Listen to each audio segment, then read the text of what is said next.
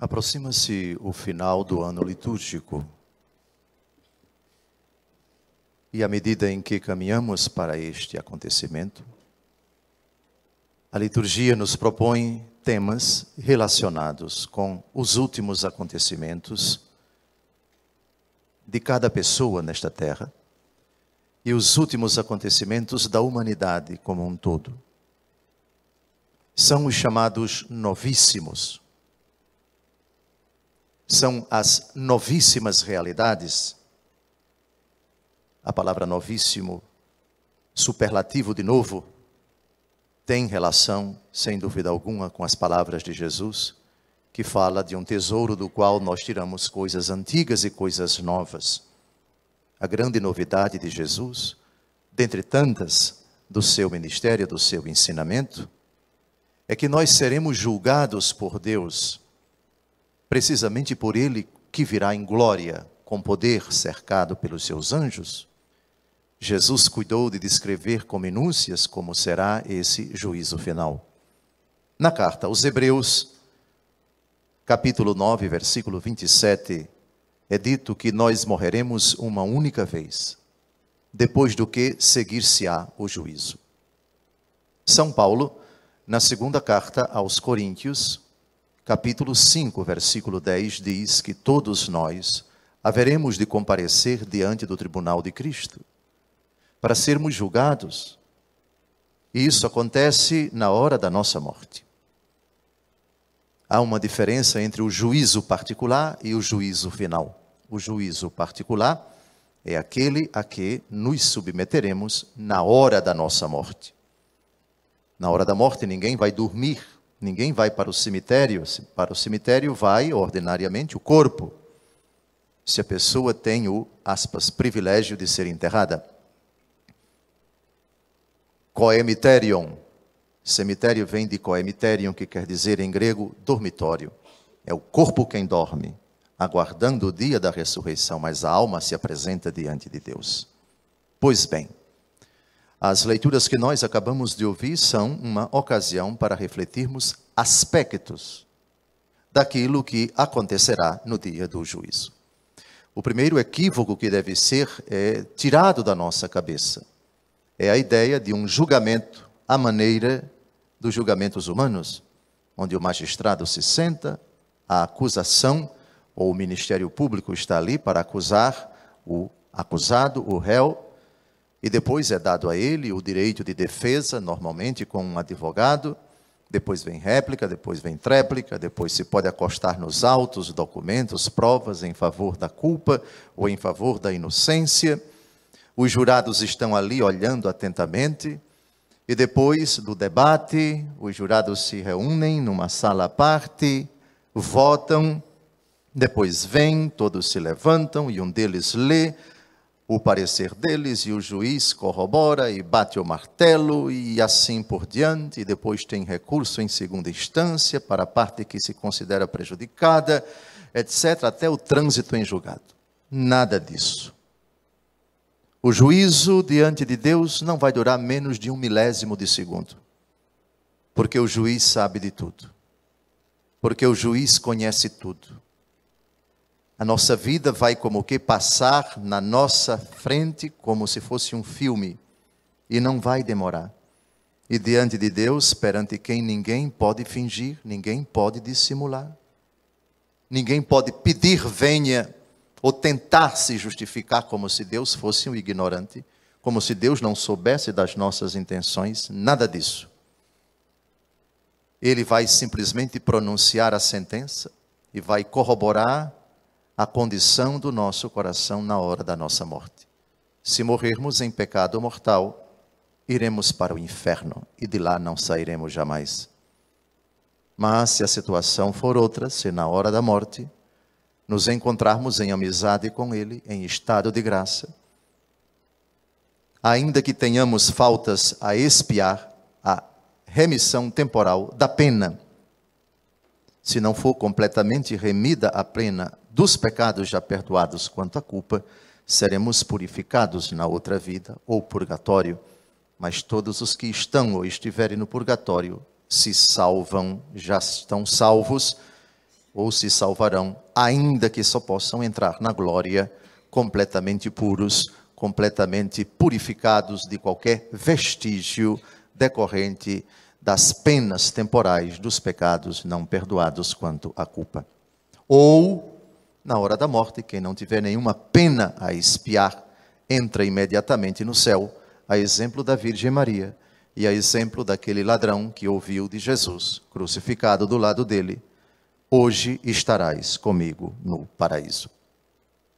Outra ideia equivocada que não podemos aceitar a respeito do juízo é que o juízo vai ser igual para todos. Não, Deus é imparcial. Mas ele vai usar dois pesos e duas medidas. Quanto mais tivermos recebido nesta terra, quanto mais o Senhor tiver nos dado autoridade, poder, responsabilidade, esses serão cobrados com mais rigor. A primeira leitura de hoje fala de juízo implacável. É uma das frases mais duras de toda a Bíblia, extraída do livro da uh, sabedoria. Por favor, Sabedoria, capítulo 6, versículo 5. Ele cairá de repente sobre vós, de modo terrível, porque um julgamento implacável será feito sobre os poderosos. Por outro lado, o juízo para com os pequenos vai ser absolutamente brando. Eu explico. Libertai o oprimido, o infeliz, da mão dos opressores, arrancai-os.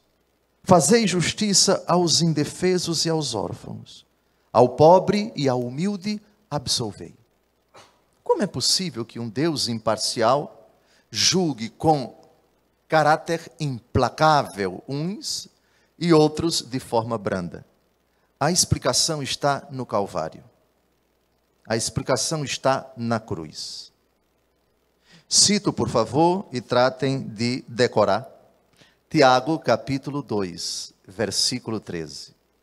Uma das frases também mais espantosas do Novo Testamento aspas, o juízo será sem misericórdia para aquele que não usou de misericórdia. Mas a misericórdia triunfa sobre o julgamento. Pode parecer que essas duas frases sejam contraditórias, mas não são. E a explicação está na frase de Jesus em Lucas capítulo 12, versículo 48. A quem muito se deu, muito se exigirá. Quanto mais se confiou a alguém, dele mais se há de exigir. Portanto, senhores pais, vocês serão julgados com muito mais rigor do que os vossos filhos. Portanto, Padre Eduardo, o senhor será julgado com muito mais rigor do que os leigos que fazem a associação do Senhor Jesus. Todavia, Dom José vai ser julgado com muito mais rigor do que o padre Eduardo. E o Papa vai ser julgado com muito mais rigor do que esse pobre bispo. Da mesma forma, a gradação em todos os níveis. Juiz de primeira instância, juiz de segunda instância, juiz do STJ, juiz do Supremo Tribunal Federal, etc. Da mesma forma, vereador vai ser julgado com mais rigor do que os os que não foram eleitos, o prefeito vai ser julgado com mais rigor do que os seus concidadãos, o deputado estadual vai ser julgado com mais rigor do que os vereadores, o governador vai ser julgado com mais rigor do que o prefeito, o presidente da república vai ser julgado com mais rigor do que o governador. Eu vou repetir, por favor, Lucas 12, 48. A quem muito se deu, muito se exigirá. Ponto. Quanto mais se confiar a alguém, dele mais se há de exigir. É uma advertência seríssima para quem busca o poder, para quem quer os primeiros lugares.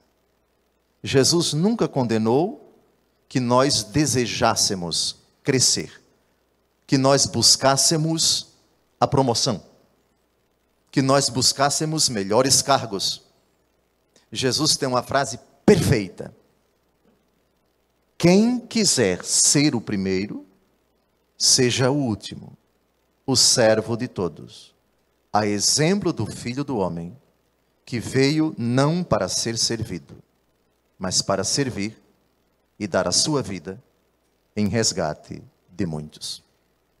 Dito isso, fica fácil compreender as terríveis e duríssimas palavras da primeira leitura de hoje.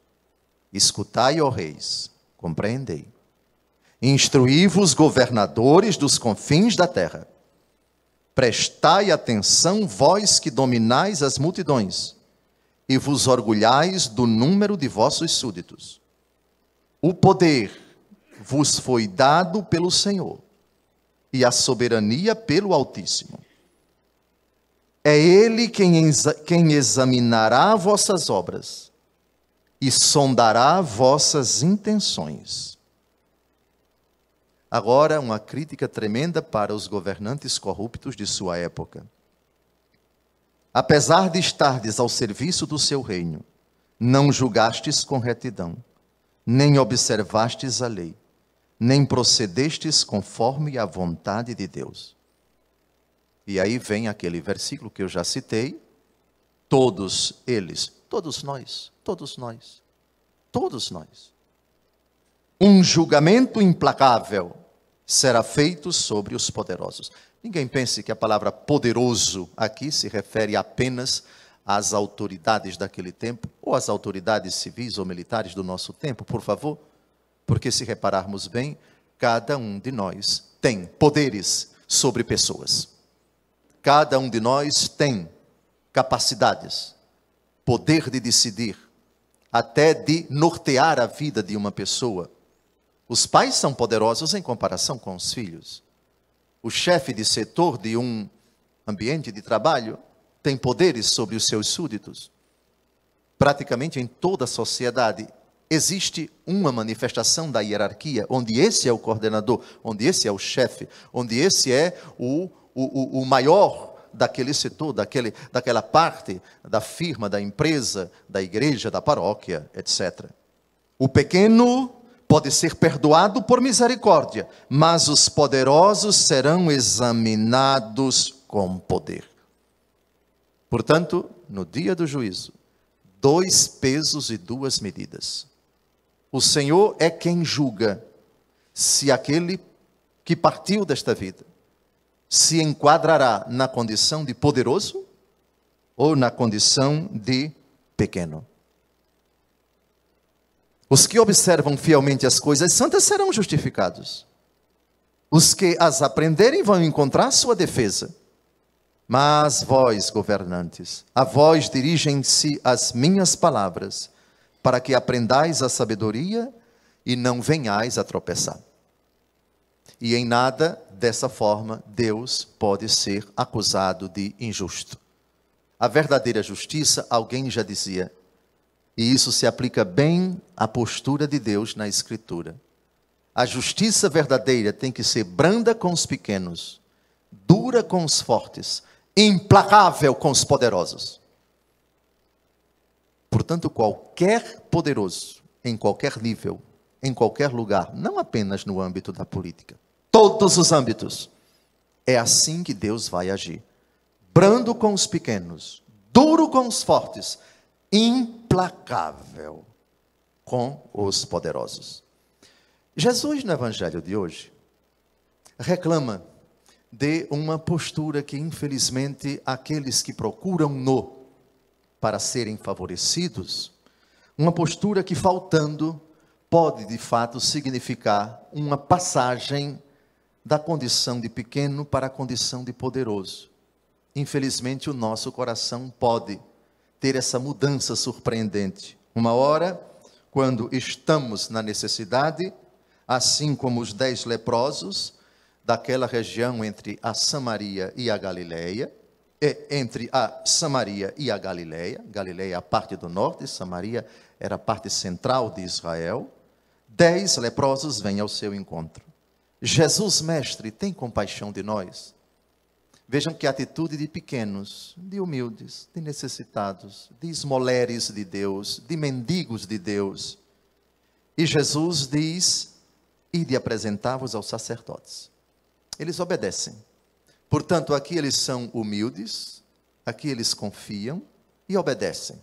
Duas virtudes muito bonitas. Mas alguém já dizia que você pode ter 500 virtudes, se tiver um único defeito, todas essas virtudes caem por terra.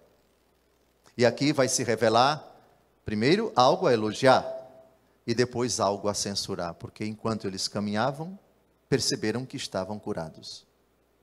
Um deles, ao perceber que estava curado, voltou glorificando a Deus em alta voz, atira-se aos pés de Jesus com o rosto por terra e agradece. E este era um samaritano, pertencia a um povo que é, não gostava dos judeus e vice-versa. E Jesus faz uma pergunta: Mas não foram dez os curados e os outros nove onde estão? Não houve quem voltasse para dar glória a Deus a não ser este estrangeiro? Eles tinham duas virtudes bonitas: humildes, confiantes e obedientes. Mas nove deles tinham incubada no seu coração a péssima, um péssimo defeito, uma péssima falha moral, ingratidão. Na minha terra se diz que a ingratidão tira a afeição. Agora vejam o que é que Jesus diz para o único que voltou: Levanta-te e vai, tua fé te salvou. O que salva não é a ousadia para pedir a Deus, a confiança para pedir a Deus. Você pode confiar nele e não ter fé nele. Está aqui o caso. Eu confio que Jesus é capaz de me curar. É um bom caminho, mas não é o suficiente para você ir para o céu. Você, na hora de pedir, confiou, mas quando recebeu a graça, não agradeceu. E se não agradeceu, é sinal de que você não tem fé. Jesus não disse para os nove: vão, a fé de vocês salva, salvou vocês. Não. Levanta-te e vai, tua fé te salvou. Qual é a conclusão? Se você não é capaz de agradecer a Deus pelos dons que você recebeu, pergunta-se: será que você tem fé? Quem só pede a Deus e não é capaz de agradecer? Tem fé? Jesus não disse para os nove: a fé de vocês salvou vocês. E nunca pensem que os milagres que Deus concede às pessoas, isso já significa que elas estão no céu. É uma coisa bem diferente. João capítulo 20, versículo 30. O Senhor Jesus fez muitos outros milagres que não estão escritos neste livro, mas esses foram escritos para que creiais que Jesus é o Filho de Deus, e crendo, tenhais a vida em seu nome. O papel do milagre é um empurrãozinho de Deus para que você creia. Se você, mesmo tendo recebido o milagre, depois de recebido o milagre, não assumiu um, uma postura de pessoa grata a Deus, voltou para agradecer. Você recebeu em vão aquele milagre, não compreendeu qual foi o recado de Deus parou na graça do milagre e esqueceu que o milagre é apenas um recado de Deus para que você volte para Ele, para que você se ajoelhe diante dele, para que você coloque o rosto por terra e lhe agradeça, como fez esse último, esse único samaritano que voltou para agradecer. Então vejam, deixem o milagre de lado e fixem-se naquilo que o Senhor quer que nós assumamos depois de receber o milagre. O milagre foi dado, Deus curou você, quitou seus débitos, deu um emprego para o seu filho. Desculpe, desculpe, se depois disso eles que receberam o milagre, a senhora que alcançou a graça, não compreenderem que isso é para que você se volte para Ele, é para que você o adore, é para que você seja inteiramente dele, como esse samaritano grato para o céu você não vai. Levanta-te e vai. Tua fé te salvou. Jesus diz: aquele que agradeceu. E agradeceu porque recebeu o milagre. E recebeu o milagre porque pediu. Agora, o outro movimento é preocupante. Pediu com humildade, tem compaixão de nós. Recebeu a graça, mas parou aí. Não voltou para agradecer. Sem gratidão, não tem fé. Levanta-te, tua fé te salvou. Louvado seja nosso Senhor Jesus Cristo. Seja louvado.